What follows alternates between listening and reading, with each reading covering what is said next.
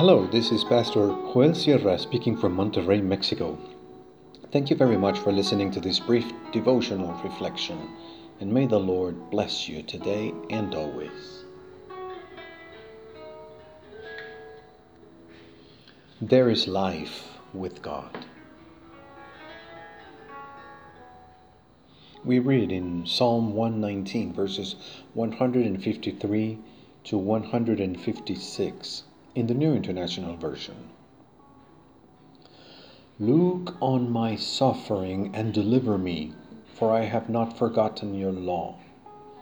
Defend my cause and redeem me. Preserve my life according to your promise. Salvation is far from the wicked, for they do not seek out your decrees. Your compassion, Lord, is great. Preserve my life according to your laws.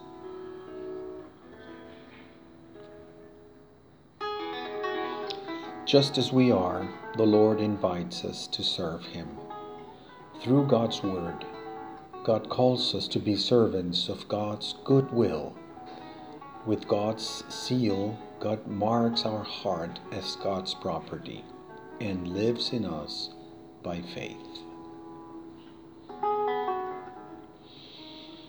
We believe in a God who hears our cry. It is not our invention, but it is the way God has manifested in history. He is the same God who heard the cries of the Hebrew slaves in Egypt around the 15th century BC. Because of this great antecedent in the history of salvation, Every person who invokes the name of the Lord will be saved.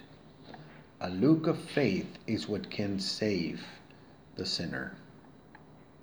The psalmist asks the Lord to look at his affliction, not just with a cursory glance, but may God study his case. May God stop to take a good look at our problem and help us. Our grief is not something that can be explained superficially. We need a wise person to look at our affliction. It needs to be a well qualified person to give us good advice, to give us a solution. Who better than God to carry out this task?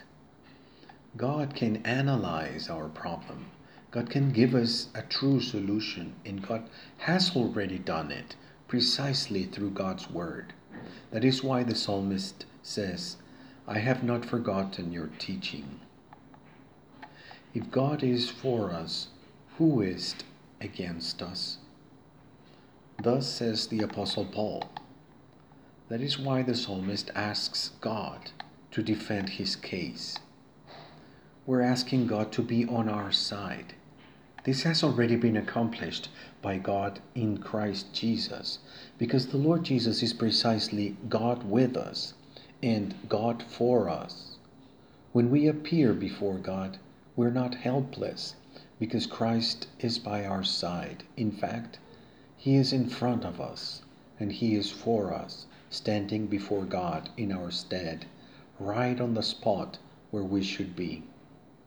In Christ, God has been on our side to rescue us. With God there is life according to God's promise. One way to corroborate the reality of God is through observation. You just have to see how those people who have never come to the Word of God do not know what salvation is. For them, the help of God is something totally strange, confusing, unknown because they have never consulted God's dictionary.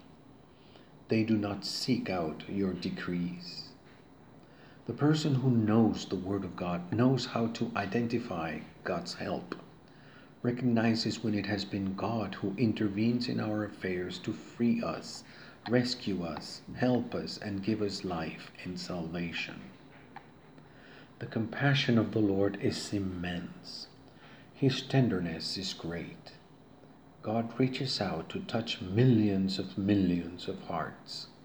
That is why we can confidently ask, Lord, give us life.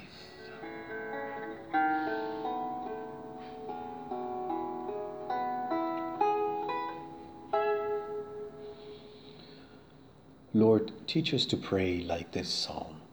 Help us to remember that you are near you love us, and you bless us. Help us to identify your salvation and your life in our life. Amen.